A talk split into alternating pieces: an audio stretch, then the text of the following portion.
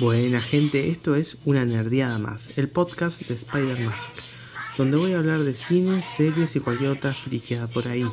Me presento, soy Diego Capielo, soy fotógrafo, coleccionista y me encanta el cine en general, las series y algún que otro videojuego. No me consigo un gaming extremo, pero me gustan. Les pido que me acompañen en todo este camino que recién empieza. Y sin dar tantas vueltas, hacemos como Dude en el Gran Lebowski, nos relajamos, nos ponemos los auriculares y activamos el modo nerdo. Espero que lo disfruten.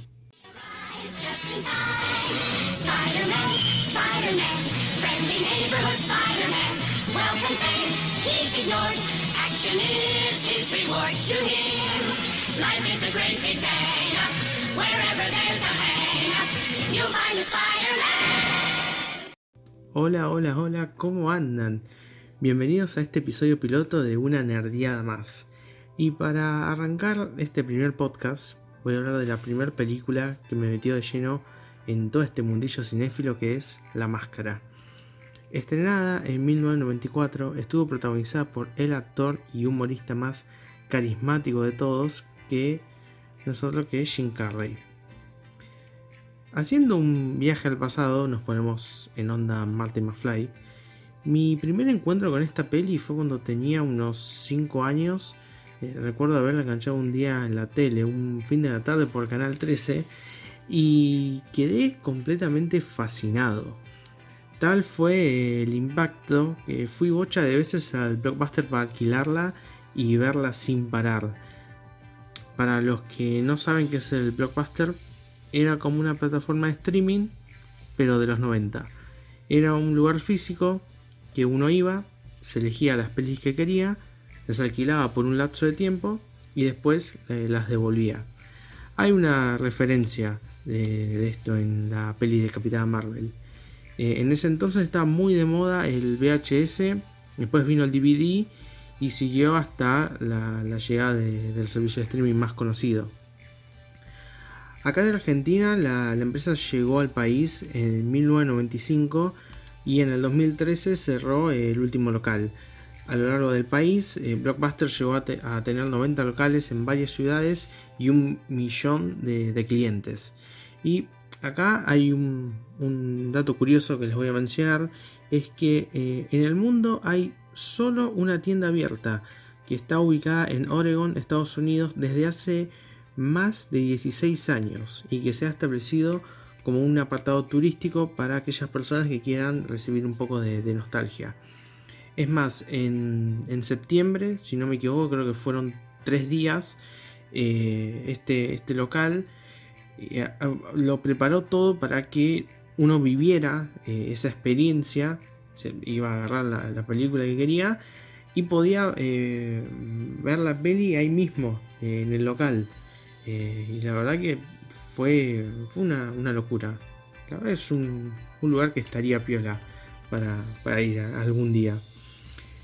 Hablemos un poco de, del origen. el personaje fue creado por Mike Richardson para Dark Horse Comics, pero era muy diferente al que conocemos en el film. Todas sus historias rondan alrededor de una antigua máscara mágica proveniente de los indios amazónicos. Acá es eh, una de las diferencias con la película, porque la máscara es proveniente de la mitología nórdica y el creador es el hermano de Thor, eh, Loki, a quien vimos en esa olvidable secuela. Cualquiera que lleve la máscara tendrá poderes ilimitados y alteración de su apariencia física, caracterizada por gigantes dientes y cabeza verde. La máscara afecta también la personalidad de las personas, quitándole sus inhibiciones de sociabilidad, convirtiéndolo en un loco salvaje en la mayoría de las situaciones.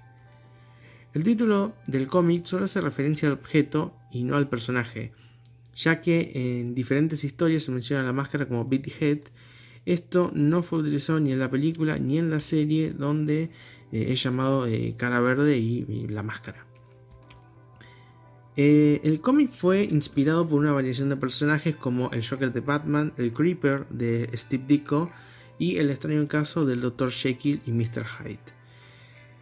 En los cómics originales, el personaje que se ponía la máscara era un peligroso y cruel antihéroe con tendencias violentas. Medio parecido a Deadpool, ¿no, no, no creen? Para la película se eliminó la violencia y se dejó de lado todo lo peligroso de la máscara. Lo mismo ocurrió con el spin-off televisivo mostrando a Stanley Ipkiss como un superhéroe travieso pero benevolente. Eh, esta serie animada salió gracias al bombazo que fue la peli y tuvo un total de dos temporadas las cuales sean transmitidas en Capture Network. Lo mismo valía para el personaje principal de la secuela de 2005, Teen Avery, que era interpretado por Jamie Kennedy. Para los que no sepan quién es, fue uno de los protagonistas de las dos primeras entregas de Scream, que su personaje era la de un chabón fanático de, las pelis de, terror. Pasamos a hablar de cómo se preparó eh, la peli. El director Chuck Russell, conocido por dirigir la tercera entrega de la saga de Freddy Krueger, Pesadilla en la calle del 3, Los Guerreros del Sueño o A Nightmare on Elm Street 3 Dream Warriors de 1987. Mi, inglés es terrible, very good. Que eh, para, para, mí, de toda la saga Pesadilla, es eh, la mejor de todas. Porque cambian por completo las, las reglas de juego. En las dos primeras eh, entregas, si Freddy se te metía en tus sueños, te podías defender con lo que encontrabas ahí. Acá, en, esta tercera entrega, los protagonistas tenían la habilidad de tener poderes en los sueños, lo que hacía que a Freddy se le complicara todo. Hay un personaje que flasheaba ser como un hechicero, una que era como una chica mala con una onda punk, eh, una que tenía super fuerza y, una que era como super ágil. Eh, además, eh, regresan personajes originales como Nancy y también aparece el, papá de Nancy en un tipo cameo en una de las, de las pesadillas de, Freddy. Pero si tengo que hacer una mención especial es a las muertes en esta peli. Para mí hay dos. Una cuando Freddy sale de la televisión y, mata a una chica. saca como los, brazos de la televisión y, toda la, cabeza de, la parte de arriba y como que le dice eh, It's prime time, bitch y la, arroja directamente con, la, a la televisión y es, genial.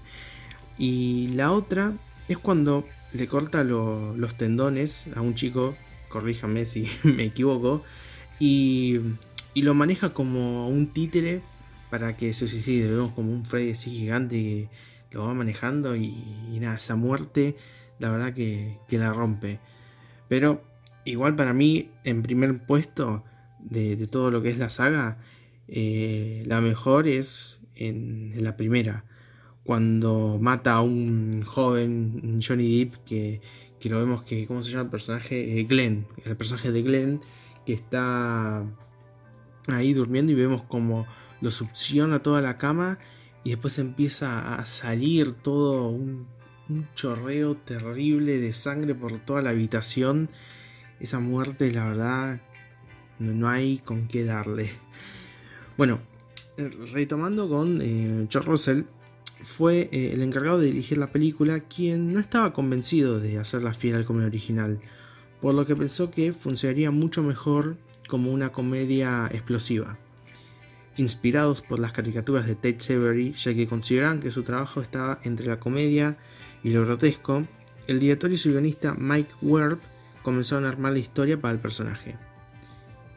Pese a ser una película divertida, Russell quería que se tomaran algunos temas en serio, como por ejemplo, ¿qué animal vive dentro de cada persona?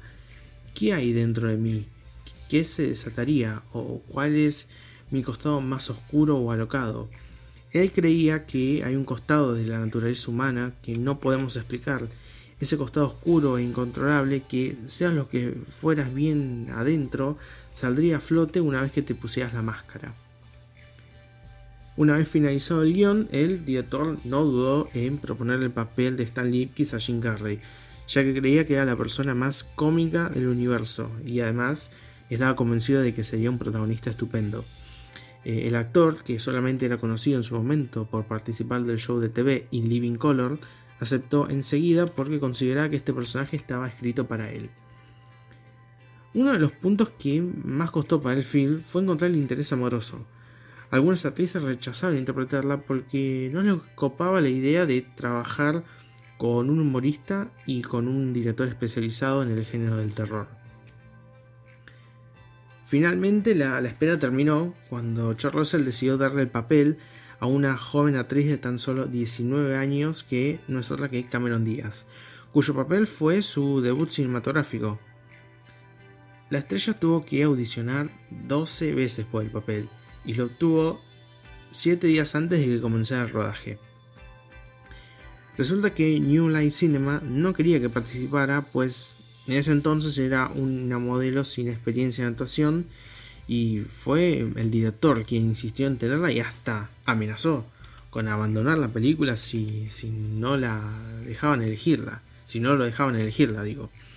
Eh, yo creía que era perfecta, ya que encajaba justo con la temática de, los años 40 que representaba Ciudad H. Hablando un poco de la sinopsis, la película cuenta la historia de Stanley Ipkiss, un empleado de banca que no, es respetado en su trabajo y que nadie lo toma en serio. Tras uno de los peores días de su vida, Stanley encuentra una máscara que representa a Loki, un dios nórdico de la malicia y la travesura, y al ponérsela se convierte en una persona completamente diferente con múltiples habilidades, mientras que su camino estará en el medio de investigaciones policiales y un peligroso gángster. Básicamente, en resumen, eso es de, lo que trata. Eh, el film, estrenado un 29 de diciembre de 1994, fue un éxito en taquilla. Esto se debió a la cantidad de personajes carismáticos y temáticas que posee la cinta, desde gangsters, policías, hasta los números musicales y la presencia de un juguetón Jack Russell. Acá no me pueden negar que el perrito es el personaje más tierno que hay y cuando en, la escena final, en, el Coco Bongo, se pone la máscara, es, es brutal. Eh, a, diferencia de su secuela olvidable, El Hijo de la Máscara del 2005, con una ganancia de 119 millones de dólares a nivel nacional y más de 350 millones a nivel mundial, La Máscara se convirtió en la cuarta película más taquillera de 1994 y por entonces en la segunda película basada en un cómic más recaudadora, solo detrás de Batman de Tim Burton. El film fue tan taquillero que se lanzó un videojuego para la consola de Super Nintendo, figuras, y también tuvo su ya mencionada, ya mencionada serie animada en donde en un capítulo especial eh, nuestro querido Cara Verde hace un crossover con nada más nada menos que Ace Ventura, uno de los personajes más recordados de, Carrie. Que para mí la, primera es la mejor, la segunda no, me copa tanto. Justamente fue por esta secuela que Jim dijo que nunca más eh, iba a ser una. Porque sentía que se estaba como sobre explotando la idea original que había funcionado en la primera entrega. Aunque varios sabemos que esa promesa duró poco y nada, porque apareció Don Billetín y en el 2014, si mal no, recuerdo, eh, se estrenó la, secuela de, Tonto y Retonto. Bueno, voy a pasar a mencionar eh, algunas curiosidades que quizás no, sabías de, de esta peli. Y arranquemos con que la producción cerró mucho dinero en efectos visuales después de haber elegido a Jim Carrey para protagonizar la película. Los movimientos corporales del actor eran tan flexibles y caricaturescos que no hubo necesidad de mejorarlos digitalmente. Eh, en, una de las entrevistas que se puede ver tanto en el DVD como en el Blu-ray, una de las ideas que tenían al principio era que eh, hacer como una cara verde digital y, y ponérsela a Jim Carrey. Obviamente eso no quedó y optaron por ese maquillaje tan característico que, vimos en, la peli. Gracias que aceptaron en, hacer eso y no lo otro que era una cosa medio digital. Porque aparte una de, la decisión de, haber de haber elegido todo lo que es el tema maquillaje era para que se viera más en, detalle todo lo que eran las, las facciones de Jim para, que la, actuación fuera mucho mejor. Eh, sigamos con otra curiosidad que eh, se planeó que los enormes dientes en el personaje de la máscara fueran usados únicamente durante las escenas silenciosas, pero Jim aprendió a hablar con ellos para hacer que su personaje fuera mucho más excéntrico. Sigamos. Eh, Matthew Broderick, Steve Martin, Rick Moraes y Martin Short fueron considerados para el papel de Stanley Ipkiss. Eh, Anne, Nicole Smith, Vanessa Williams y Christy Swanson fueron también consideradas para interpretar a Tina Carlyle. Bien, Matthew Broderick, eh, para los que no sepan quién es, fue el inspector Gadget. estuvo en esta película también clásica de los 80 eh, que el nombre en inglés no me acuerdo, pero lo recuerdo por el nombre, digamos, eh, traducido que se puede encontrar en Netflix como eh, día, día de Pinta o algo así. Y además protagonizó junto con, con, Jim una película que estuvo dirigida por Ben Stiller, que es la de Doctor Cable. Después Steve, Steve Martin Estuvo en películas como las dos primeras entregas de La Pantera Rosa, Más Barato por Docena, eh, y en muchas otras películas cómicas. Eh, Martin, Martin, Short, si mal no recuerdo, estuvo eh, en la peli de Marcianos al Ataque y en la segunda o tercera de, de esa película de Disney, Santa Cláusula o algo así. Eh, bueno, Ann, Nicole Smith eh, estuvo en la tercera de, las pistolas desnuda, hacía de, novia del personaje de, Rocco, de Rocco Dillon. Y Vanessa, Vanessa Williams, el papel que se me viene ahora a la mente es la película que protagonizó con Chayanne, que era una película típica que pasaban, no sé, los domingos a la tarde por, por Telefe. Que, que, ¿Cómo se llama esta película? Eh, Baila, conmigo, creo que se llama. Eh, y Christy Swanson, no sé quién es. Va, no, no, la, no se me viene alguna película ahora en, la cabeza. Sigamos con, con otra curiosidad. La máscara, escuchen esta, la máscara usa su su icónico traje amarillo en la película durante un total de 5 minutos. 5 minutos nada más. Y es eh, como la, imagen de, los postres y de cualquier arte promocional. Pero sí, solamente ese traje icónico amarillo durante 5 minutos nada más en toda, en toda la peli. Eh, Jim Carrey y Cameron Díaz hicieron su propio baile en la escena de Ey Pachuco. Carrey sí canta, pero cuando Díaz lo hace, en realidad escuchamos la voz de Susan Boy. y hablando de, de Pachuco, que toda esta escena transcurre en, el Coco Bongo, eh, el Coco Bongo aparece también en la película The Majestic, que está protagonizada por Jim Carrey. Además, el Coco Bongo es el nombre de un club nocturno que Carrie tiene en Cancún, México. Por favor, que alguien me lleve ahí. Creo que es un lugar que si llego a ir a, México tengo que ir fija, de, una. Eh, la verdad que he choqueado que, que, había un bar justo creado de un club, digo, creado por Carrie ahí en México. No, no, tengo que ir ahí con. Yo tengo la una máscara de, de y si voy ahí, voy, voy con eso de una. bueno, sigamos. La, la escena en la que la máscara saca un forro de su bolsillo y dice, lo siento, este bolsillo no, fue eh, completamente eh, improvisada por, por, el actor. Eh, Jim imitó el comportamiento de algunos dibujos animados como Bugs Bunny y, y el lobo de Tate's Avery eh, justamente este el logo de Tate es eh, una de las caricaturas que ve el personaje de Stanley eh, al, principio de la película, antes que se coloque la máscara. Mismo podemos ver esa referencia al lobo en, la escena del Coco Boco cuando él está viendo cantar a, a Tina. Para la, para la interpretación, Jim se inspiró en su propio padre. Mira vos, qué agradable sujeto. Los, los actores tuvieron que improvisar bastante para ajustarse a lo que hiciera el perro. No fue fácil, pero eh, salió, salió todo bien. Eh, y la, la, verdad que eso lo, lo, podría entender. Trabajar una película con, con perros habrá sido algo complicado.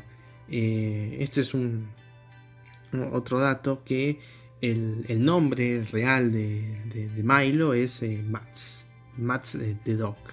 Eh, lo pueden ver cuando ter, termina la película que ven lo, los, créditos. Van a ver que dice Milo Mats, Mats de, Doc. Y la última curiosidad es que eh, el, traje amarillo, el traje amarillo que usa está basado en uno que le hizo su madre a Jean en su debut como cómico unos años atrás. Y eso la verdad que, que, interesante y, tierno también. Eso como tomar algo como de, de la madre. Ah, se ponía a llorar. Y, bueno, para ir, para ir cerrando, para mí, eh, la, la, película protagonizada por Jim Carrey, Cameron Díaz, Peter Green, Amy Jasbeck, Peter Richard y Ben Stein es considerada un clásico de los 90. No solo porque lanzó la fama a muchos actores, sino que, a pesar de ser una comedia fantástica, yo siento que nos dejó también una, una gran enseñanza. Que no importa cuántas máscaras uses para fingir, para fingir ser alguien más. Lo que es realmente importante es como sos en tu interior. Y eso fue todo por hoy. Este fue el primero de muchos podcasts, espero. Así que les agradecería que me dejen en los comentarios qué les pareció y qué cosas les gustaría que hablara en un futuro. Mi idea es sacar nuevos episodios cada lunes. Así que lo voy a ir avisando en las redes que pueden seguirme para enterarse de lo último en cine, series y cualquier otra friqueada por ahí. Que es Instagram de Spider-Mask, Facebook Spider Mask. Tengo un blog donde hago notas especiales y reseñas que es de spidermask.blogspot.com. Y pueden suscribirse a mi canal de YouTube que es una nerdeada más, donde también voy a ir subiendo eh, los podcasts. Espero que les haya gustado y nos estamos escuchando la próxima semana.